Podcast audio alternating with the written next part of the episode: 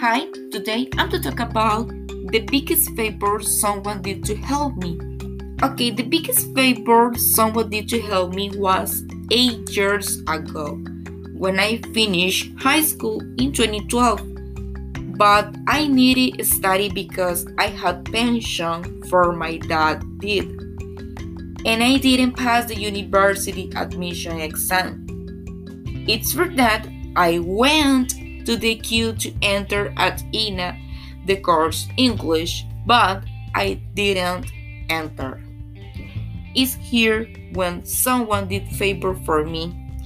My brother's wife spoke with one teacher about my situation that I needed a study for my pension and this moment I entered to study English. I confess that the beginning I didn't like it. It was difficult for me the English. When the time passed, I liked to study English and thanks my teacher now, I love it. And I understood English because some simple things I didn't understood. For example, I didn't have idea the meaning smart. I remember when I said Teacher, what is the meaning of smart? And my teacher said, Intelligent, intelligente. Laura, like a smart TV.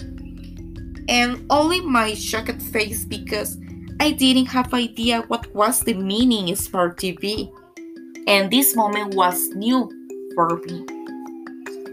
For nowadays, it's funny remember this moment because I am proud to learn English and I am proud where I am today.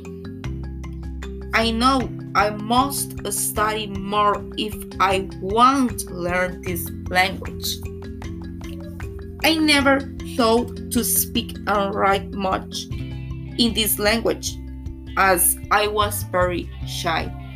But now I can and I am proud for that. In the future, I wish a better job. It's for that I know I need to improve my English. But I work in that. And this is the bigger favor someone did for me. Thanks.